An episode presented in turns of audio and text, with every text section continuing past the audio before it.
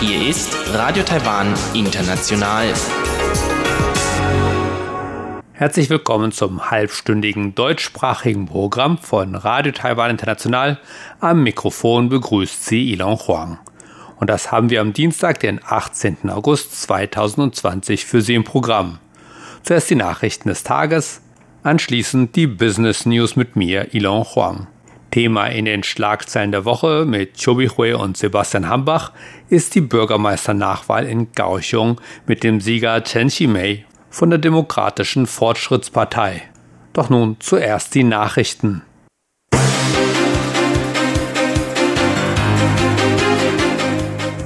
Sie hören die Tagesnachrichten von Radio Taiwan International. Zunächst die Schlagzeilen. Taiwan eröffnet Vertretung in Somaliland. Taiwan will die neue Südwärtspolitik stärken.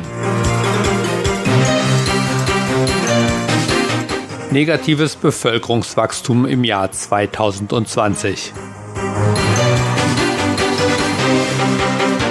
Und nun die Meldungen im Einzelnen.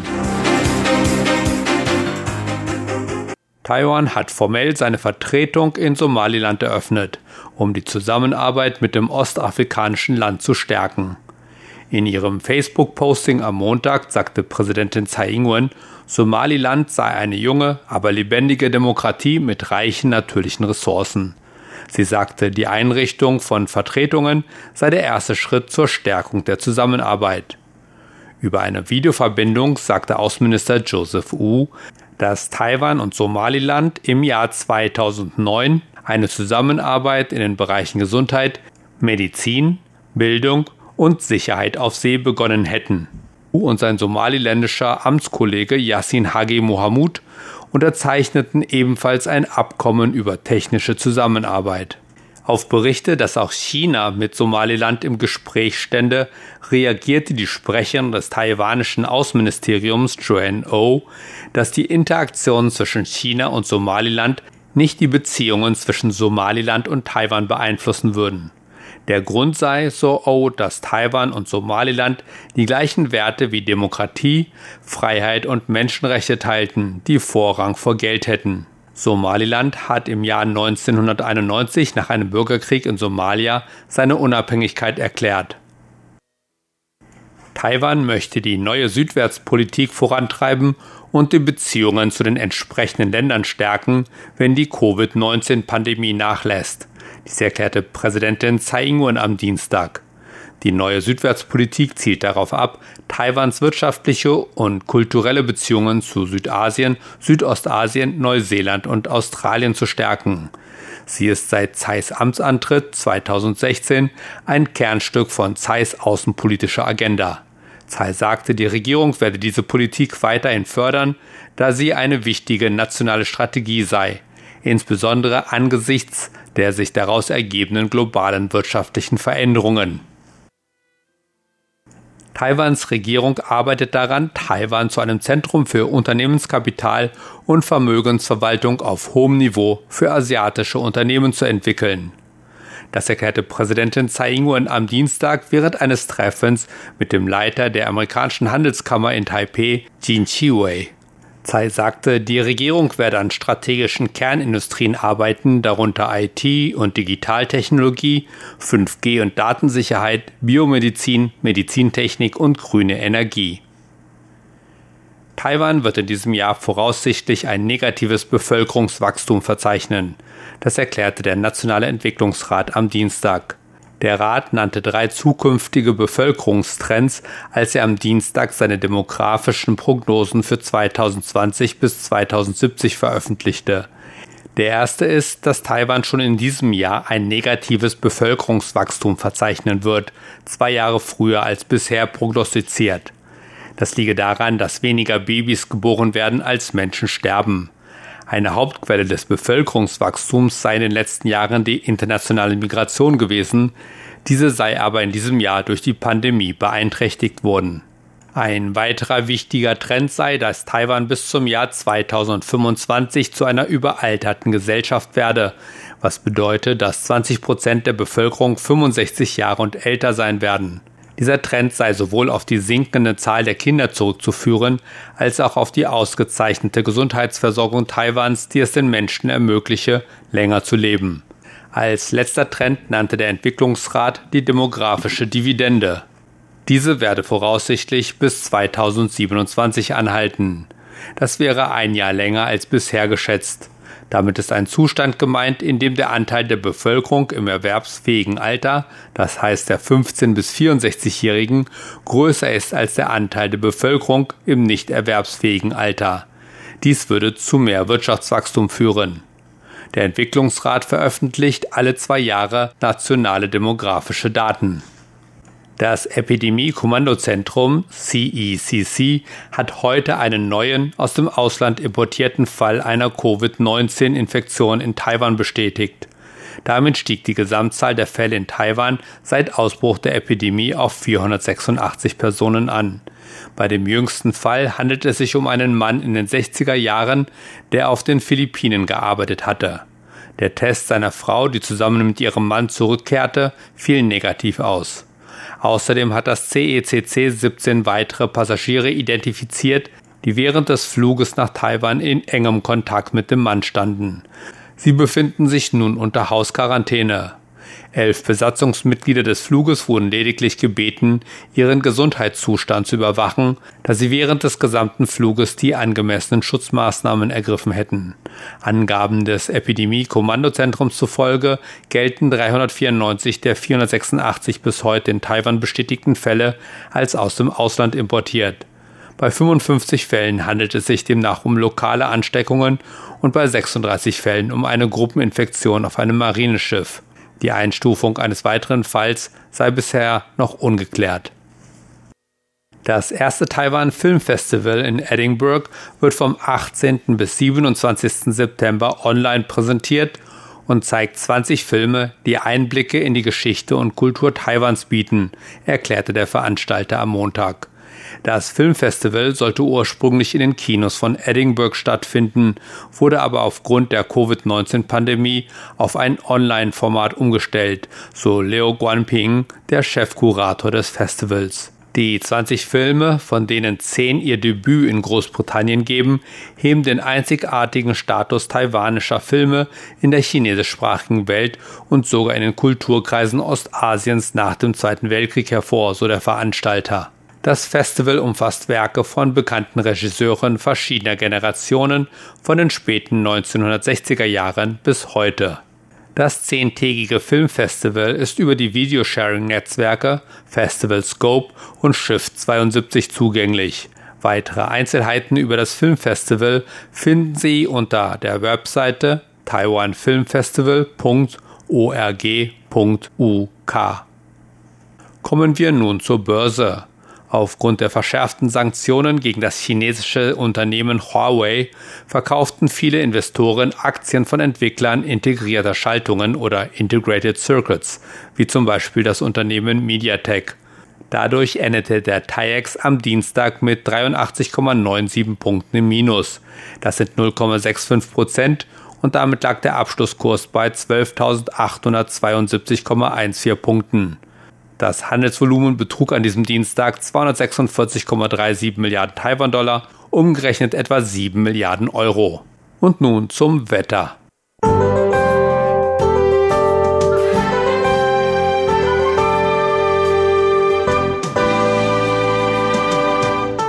Heute war es in Taiwan überwiegend stark bewölkt mit nur einzelnen sonnigen Abschnitten. Dabei kam es gerade im Süden immer wieder zu Niederschlägen.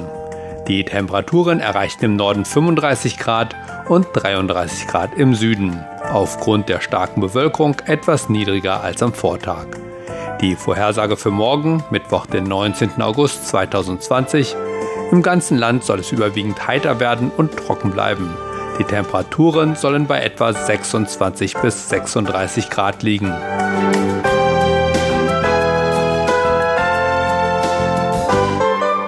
Das waren die Nachrichten des Tages und gleich geht es weiter mit unserem Programm für Dienstag, den 18. August. Nach den Nachrichten des heutigen Tages folgen nun die Business News mit mir, Ilon Huang. Die Business News, Neuestes aus der Welt von Wirtschaft und Konjunktur von Unternehmen und Märkten.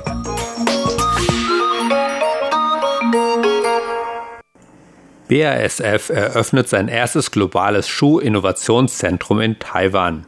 Der deutsche multinationale Chemiekonzern BASF hat am Dienstag sein erstes globales Schuh-Innovationszentrum in Taiwan eröffnet. Ziel ist es, Marken zu ermöglichen, ihre Herstellungsprozesse zu optimieren und die Effizienz zu steigern. Das 7000 Quadratmeter große Schuh-Innovationszentrum im zentral-taiwanischen Landkreis Jianghua befindet sich im Produktionsgelände des strategischen Partners von BASF, Long Term Concept, einem bedeutenden Schuhunternehmen in Taiwan. In einer Pressemitteilung sagte BASF, eines der Ziele des Zentrums sei es, Schuhfachleute, Hersteller und Designer zusammenzubringen, um gemeinsam Schuhe der neuen Generation zu entwickeln. Der Innovationsstandort, der erste seiner Art für BASF, wird auch eine Reihe interaktiver Schuhexponate aufweisen und ein Biomechaniklabor beherbergen, in dem wissenschaftliche Tests durchgeführt werden, um neue Schuhlösungen zu entwickeln, die die Leistung, den Komfort und die sportliche Leistung verbessern, sagte das Unternehmen. Taiwan sei Asiens Drehscheibe für viele schuhproduzierende Unternehmen und habe eine lange Geschichte mit einem leistungsfähigen Netzwerk von Designern, sagte Andy Postlewaite, Senior Vice President of Performance Materials für die BASF-Region Asien-Pazifik in der Pressemitteilung. Nach Angaben des Unternehmens werden in dem neuen Zentrum die neuesten Technologien zur Herstellung von Schuhen von Long-Term Concept mit der Materialkompetenz von BASF im Bereich Schuh kombiniert.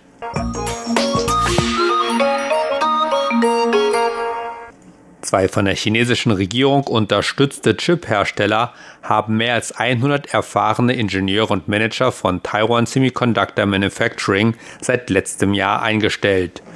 Dem Magazin Nikkei Asian Review zufolge haben Quentin Integrated und Hongxin Semiconductor jeweils mehr als 50 ehemalige TSMC-Mitarbeiter eingestellt, wobei beide auch von ehemaligen TSMC-Führungskräften geleitet werden. Die beiden Unternehmen wollen 14 Nanometer und 12 Nanometer Chips herstellen. Hongxin wurde 2017 gegründet, während Xuanxin 2019 als Teil von Pekings Bestreben begann, weniger abhängig von ausländischen Zulieferern zu werden, insbesondere da sich die Spannungen zwischen den USA und China rapide verschlechtert haben. TSMC sei das bekannteste Ziel für chinesische Chipfirmen gewesen, die sich Talente sichern wollten, teilten Quellen dem Nikkei-Magazin mit. TSMC ist ein Hauptlieferant für die größten Technologieunternehmen der Welt, darunter Apple, Qualcomm, Google und Huawei, obwohl es aufgrund von US-Sanktionen nach dem 15. September keine Chips mehr an Huawei liefern wird. Während sich der Verlust von Veteranen nicht unmittelbar auf die Spitzenposition von TSMC in der Branche auswirkt, ist der taiwanische Chiphersteller trotzdem besorgt, informierten Quellen Nikkei. Die Quellen sagten, das Unternehmen sei besorgt, dass geistiges Eigentum auf chinesische Rivalen übertragen werden könnte und bat die Hersteller von Chip-Produktionsanlagen, die Spezialwerkzeuge für TSMC herstellen, eine erneute Zusage zu unterzeichnen, in der sie sich verpflichten, keine dieser Maschinen an chinesische Projekte zu verkaufen. Als Antwort auf den Bericht sagte TSMC zu Nikkei, die Mitarbeiter seien das wichtigste Kapital von TSMC. Man sei bestrebt, den Mitarbeitern ein herausforderndes und positives Arbeitsumfeld und eine langfristige Karriereentwicklung zu bieten. Die jährliche Fluktuationsrate des Unternehmens läge in den letzten Jahren bei weniger als 5 Prozent.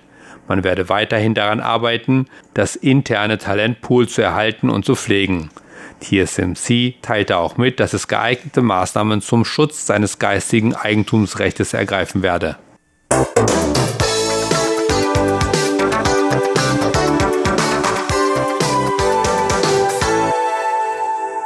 Das waren die Business News und nun folgen die Schlagzeilen der Woche mit Chobi Hui und Sebastian Hambach.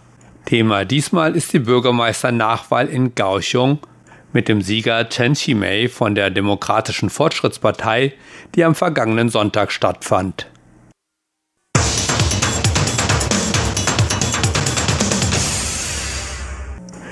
Herzlich willkommen, liebe Hörerinnen und Hörer, zu unserer Sendung Schlagzeilen der Woche.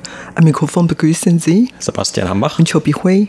Am vergangenen Samstag hat in Gauchung die Nachwahl für das Bürgermeisteramt stattgefunden und dabei gewann der Kandidat der DPP, Chen Chimai, mit deutlichem Vorsprung vor den beiden anderen Kandidaten von der Kuomintang und von der TPP, der taiwanischen Volkspartei. Und Chen wird damit Nachfolger von Han Kuo-yu von der Kuomintang, der Anfang Juni als erster Bürgermeister überhaupt in Taiwan durch ein Absetzungsverfahren von den Wählern vom Amt des Bürgermeisters enthoben worden war. Und die Stadt Gauchung, die vor Hans Sieg bei der Kommunalwahl 2018 20 Jahre lang in den Händen der DPP lag, die wird nun also wieder von einer DPP-Regierung verwaltet. Chen hat bei der Wahl über 671.000 Stimmen oder knapp mehr als 70 Prozent der Stimmen erhalten. An zweiter Stelle kam die Kandidatin der Kuomintang Jane Lee mit über 248.000 Stimmen oder knapp 26 Prozent. Und an dritter Stelle dann der dritte Kandidat im Bunde, der Ui Zheng, der insgesamt nur knapp 39.000 Stimmen erhielt oder etwas mehr als 4 Prozent. Und die Wahlbeteiligung lag dieses Mal bei 41,8 Prozent. Und diese Zahl ist natürlich relativ niedrig im Vergleich zu den anderen Wahlen, wie zum Beispiel den Präsidentenwahl oder Parlamentswahl.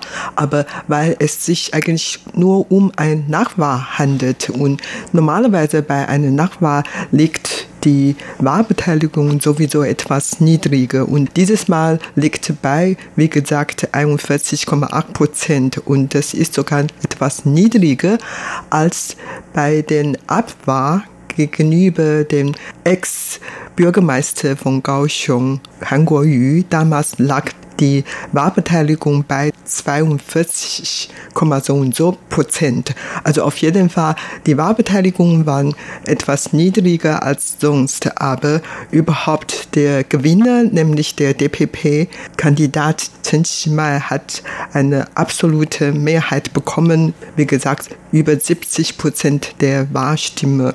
Und das zählt natürlich als ein großer Erfolg für Chen Chimai und seine Lage DPP, aber auf der anderen Seite wird sein Sieg eigentlich nicht wirklich als eine große Sieg bezeichnet von vielen Experten, weil Chen Chimai hat dieses Mal, wie gesagt, nur knapp 680.000 Stimmen bekommen und sogar niedriger als bei der letzten Lokalwahl im Jahr 2018. Damals bekam er 740.000 Stimmen.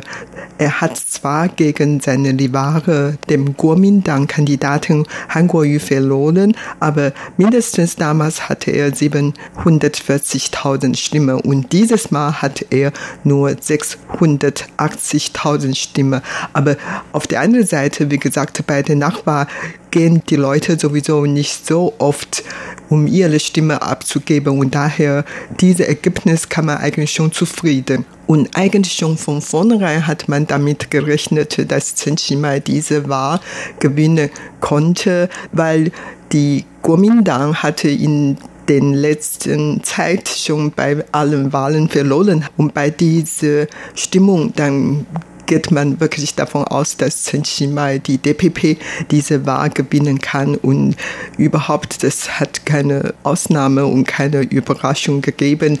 Chen Qimai hat wirklich gewonnen.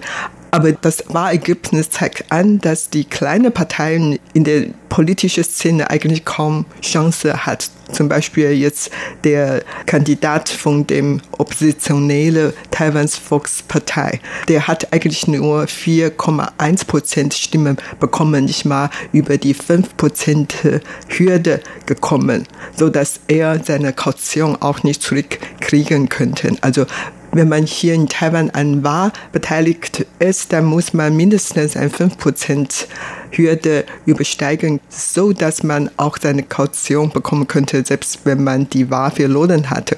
Wie gesagt, aus dem Wahlergebnis merkt man, die DPP, die Regierungspartei DPP, etwa 70 Prozent der Stimme bekommen und die größte oppositionelle Partei, die Kuomintang, 25 Prozent der Stimme bekommen und es bleibt eigentlich kaum Raum noch für die kleine Partei und ein Zwei-Parteien-System kann man jetzt in Taiwan schon deutlich merken. Und der Gewinner des Wahlabends am Samstag, der hatte dann im Anschluss auch seine Politik etwas vorgestellt oder zumindest hat er von vier Prioritäten gesprochen, die seine Regierung zukünftig in Gauchung verfolgen möchte. Und dazu gehört der industrielle Wandel, dann zweitens die Reduzierung von Arbeitslosigkeit, drittens den Bau von neuer Transport- und Verkehrsinfrastruktur und dann viertens ein Problem, das viele Menschen berichten, die auch schon mal Gauchung besucht haben, das Problem von der Luftverschmutzung soll angegangen werden. Und die anderen beiden Kandidaten, die Verlierer des Wahlabends, sowohl die Jane Lee als auch der TPP-Kandidat Ui Zheng haben dann Chen zu seinem Sieg gratuliert und haben dann auch ihre jeweiligen Unterstützer aufgerufen, dass sie jetzt also mit der zukünftigen Regierung zusammenarbeiten oder dieser eine Chance geben sollen. Wobei der TPP-Vorsitzende Ke Wenje, der jetzige Bürgermeister von Taipei, hatte dann auch seine Hoffnung an Chen Chi-mai ausgedrückt, dass er in Zukunft auch einige der Ideen von seiner Partei mit berücksichtigen könne bei der zukünftigen Entwicklung von Gauchung. Und wenn man jetzt etwas herauszoomt sozusagen und sich das große Bild anschaut, also da muss man natürlich schon sehen, für die DPP ist jetzt also hier wieder so ein Stück Normalität zurückgekehrt in Anführungszeichen, dadurch, dass ja diese Stadt Gauchung lange Jahre lang oder sogar mehrere Jahrzehnte lang in ihren Händen lag und jetzt eben wieder, denn 2018, als damals Han Goyu sogar sehr deutlich gegen den damaligen Kandidaten Chen Chi-mai gewonnen hat, mit neun Prozentpunkten Vorsprung. Das war eigentlich für viele Beobachter ein überraschendes Ergebnis gewesen und wurde sogar viel spekuliert, dass damals eigentlich noch nicht mal die Kuomintang wirklich mit einem Sieg in Kaohsiung gerechnet hatte. Und damit verbunden war ja dann auch dieser phänomenale Aufstieg von Han Goyu als ein neuer Hoffnungsträger für die Kuomintang. Und das wurde dann letzten Endes aber auch zu seinem Verhängnis, nämlich bei der Präsidentschaftswahl 2020, also im Januar dieses Jahres. Da hatte die Kuomintang dann wieder nach einem Kandidaten gesucht und Dort hatte man dann auf diese sogenannte Han-Welle gesetzt, also diese plötzliche Popularität von Han Goyu als Kandidat und hatte dann ihn auch letztlich nominiert. Er hatte die Nominierung angenommen und das hatte dann natürlich der Wahlbevölkerung in Gauchung oder zumindest sehr vielen dort nicht sehr gut gefallen, gelinde gesagt. Und das war dann der Ursprung auch für dieses Absetzungsverfahren, dass also Han Goyu nur wenige Monate nachdem er in seinem Amt als Bürgermeister vereidigt worden war, dann diese Nominierung als Präsidentschaftskandidat angenommen hatte. Und tatsächlich dann das Absetzungsverfahren wurde von Bürgerrechtsinitiativen durchgesetzt und letztlich dann eben ist es auch aus ihrer Perspektive geglückt. Aber trotzdem, am Tag vor der Wahl in Gauchung, da ist auch Han noch einmal aufgetreten für die Kuomintang-Kandidatin Jane Lee. Und nicht nur er, auch viele andere bekannte Persönlichkeiten aus der Kuomintang standen mit der Kandidatin auf der Bühne und haben noch einmal für sie Werbung gemacht. Genauso natürlich auch für die DPP, da ist die Präsidentin Tsai Ing-wen angereist von der Regierungspartei DPP oder dann eben auch für die TPP, der Bürgermeister von Taipei, Wenje. Also alle die haben nochmal für ihre Kandidaten geworben, aber letzten Endes hat dann tatsächlich der Kandidat der DPP deutlich mit 70 Prozent der Stimmen gewonnen. Und natürlich geht man jetzt auch in den beiden Verliererlagern dazu über, um sich anzuschauen, was kann man in Zukunft besser machen und woran hat diese Wahlniederlage gelegen. Und eine Sache, die natürlich eine Rolle gespielt haben wird, das sind diese Plagiatsvorwürfe gegen die Kuomintang-Kandidatin. Denn es wurden Vorwürfe gegen sie erhoben, dass sie wohl bei ihrer Masterarbeit viele Seiten abgeschrieben hat. Also am Anfang hieß es einmal nur wenige Seiten, vielleicht vier Seiten. Später waren es dann wohl über 96 Prozent. Das haben dann einige bemängelt. Und zumindest sie hatte dann auch selbst den Schritt erwogen oder gesagt, dass sie freiwillig auf ihren Mastertitel verzichtet. Also sie hat das schon mehr oder weniger eingestanden, auch wenn eine offizielle Untersuchung von der betroffenen Universität noch aussteht. Und aller Wahrscheinlichkeit nach hat das auch dann dieses Wahlergebnis noch mit beeinflusst. Und auch diese Schützenhilfe von bekannten Persönlichkeiten der Kuomintang hat dann anscheinend nicht mehr sehr viel gebracht. Aber für die Kuomintang geht es jetzt natürlich auch darum, wie sie in Zukunft weiter sich auf die nächsten Wahlen vorbereitet. Der Vorsitzende Jiang Qi-chen hat schon angekündigt, dass sich jetzt die Partei für ein Comeback im Jahr 2022 neu sortieren will. Dann finden nämlich wieder die nächsten Kommunalwahlen statt. Auf der anderen Seite wurden jetzt auch die Stimmen schon etwas lauter, auch innerhalb der Kuomintang, die nach seinem Rücktritt rufen oder zumindest seine Zukunft in der Partei so etwas in Frage stellen, zumindest noch hinter vorgehaltener Hand, denn er hat eigentlich auch nur noch etwas weniger als ein Jahr diesen Posten des KMT-Vorsitzenden inne. Und zum Beispiel wird ihm auch vorgeworfen, dass er an der Kandidatin festgehalten hat, nachdem dann diese Plagiatsvorwürfe immer stärker wurden. Und auf der anderen Seite gibt es auch einige Anhänger der Kuomintang, die sehen diese Niederlage eher als eine Fortsetzung der Niederlage von Januar bei den Präsidenten- und Parlamentswahlen, weil damals, wie gesagt, hatte dann auch Han Goyu für die Kuomintang die Präsidentschaftswahl deutlich verloren und auch bei den Parlamentswahlen, da hatte die Kuomintang zwar einige Erfolge erzielt, aber sie konnte auch nicht die absolute Mehrheit der Regierungspartei DPP im Parlament brechen. Und jetzt geht also die Frage weiter. Es könnte also sein, dass in Zukunft bei der Neubesetzung des Parteivorsitzes in der Kuomintang dort einige Gegenkandidaten antreten. Also man munkelt, dass zum Beispiel der ehemalige Bürgermeister von New Taipei City, Eric Zhu, dort in Frage käme oder auch der ehemalige Bürgermeister von Taipei, Hao Long Bin, der bei der letzten Vorsitzendenwahl noch gegen den Jiang Qichen verloren hatte. Oder es wird sogar auch vermutet, dass eventuell Han Kuo-yu Interesse haben könnte an diesem Kuomintang-Vorsitz. Also wie es mit dieser Partei, die ja immer noch Taiwans größte Oppositionspartei ist, weitergeht, das werden natürlich auch viele Leute beobachten. Aber ähnliche Gedanken macht sich sicherlich auch die TPP, denn auch deren Vorsitzenden Ke Wenje sagt man ja nach, dass er Ambitionen auf das Präsidialamt hat. Das wäre dann bei der nächsten Wahl 2024 möglich. Und nachdem jetzt der Kandidat aber dieser Partei auch nicht sehr gut abgeschnitten hat, mit nur etwas über 4% der Stimmen, da fragt man sich natürlich auch, welche Bedeutung hat dieses eher schlechte Ergebnis für Kirs eigene Aussichten auf das Präsidialamt in vier Jahren. Ja, apropos Han Kuo-yu. Han Kuo-yu spielt bei diesem Nachwahl eigentlich keine richtige Rolle. Und er hat überhaupt in den ersten Abschnitt der Wahlzeit gar nicht den Kuomintang-Kandidatin Jim Lee geholfen oder Werbungen gemacht, aber wie gesagt, am letzten Tag trat er auf und er hat Werbungen für Lee gemacht und man hat geschätzt, dass er tatsächlich dann viele seiner Anhänger aufgerufen, die Stimme abzugeben. Also die Kuomintang-Anhänger hatten eigentlich von vornherein schon damit klar, dass deren Kandidatin diese Wahl nie gewinnen können und trotzdem sind viele von denen an dem Tag zu der Wahllokal gegangen und ihre Stimme abgegeben. Und wie gesagt, 25 Prozent hat die Kuomintang-Kandidatin gewonnen. Und eigentlich nach Kuomintang interne Meinungsumfrageergebnis hat Li den letzten Tag nur 16 Prozent der Stimmen gewonnen, aber nach der Wahlergebnis hat sie doch 25 Prozent Stimme bekommen. Und daher manche Experten schätzte, dass Han Kuo-yu eigentlich dann diese 9 Prozentpunkte dazu beigetragen hat. Egal, ob das wahr ist, aber man merkt schon, dass die Han Kuo-yu jetzt noch in der Kuomintang eine Rolle spielt und daher man hat dann spekuliert, vielleicht hatte er Lust an der nächsten Kuomintang Parteichef war, teilnehmen würde, um seine politische Karriere fortzusetzen. Das ist zum einen und zum zweiten der Gewinner Chen Qimai wird schon nächste Woche sein Amt antreten und es handelt sich um eine Nachwahl. Daher seine Amtszeit dauert eigentlich nur zwei eineinhalb Jahren und der steht eigentlich noch viele Herausforderungen gegenüber. Er muss dann, wie gesagt, die Schulden von der Kaohsiung Regierung 330 Milliarden Taiwan-Dollar zurückzahlen. Und innerhalb von der DPP gibt es natürlich wie immer viele verschiedene Gruppen und die sich gegenseitig kämpfen oder auseinandersetzen und natürlich in den zweieinhalb Jahren, ob er wirklich alle seine Wahlversprechen umsetzen kann. Das ist eine riesengroße Herausforderung für ihn und daher er muss natürlich dann sehr hart daran arbeiten. Und das was für heute in unserer Sendung Schlagzeilen der Woche. Vielen Dank für das Zuhören. Am Mikrofon waren Sebastian Hambach und Chobi Hui.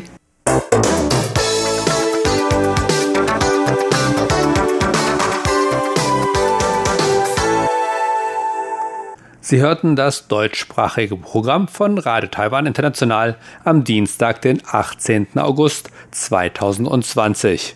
Über Kurzwelle senden wir täglich von 19 bis 19.30 Uhr UTC auf der Frequenz 5900 Kilohertz. Das liebe Hörerinnen und Hörer war es für heute in deutscher Sprache von Radio Taiwan International. Wir bedanken uns bei Ihnen ganz herzlich fürs Zuhören. Bis zum nächsten Mal bei Radio Taiwan International.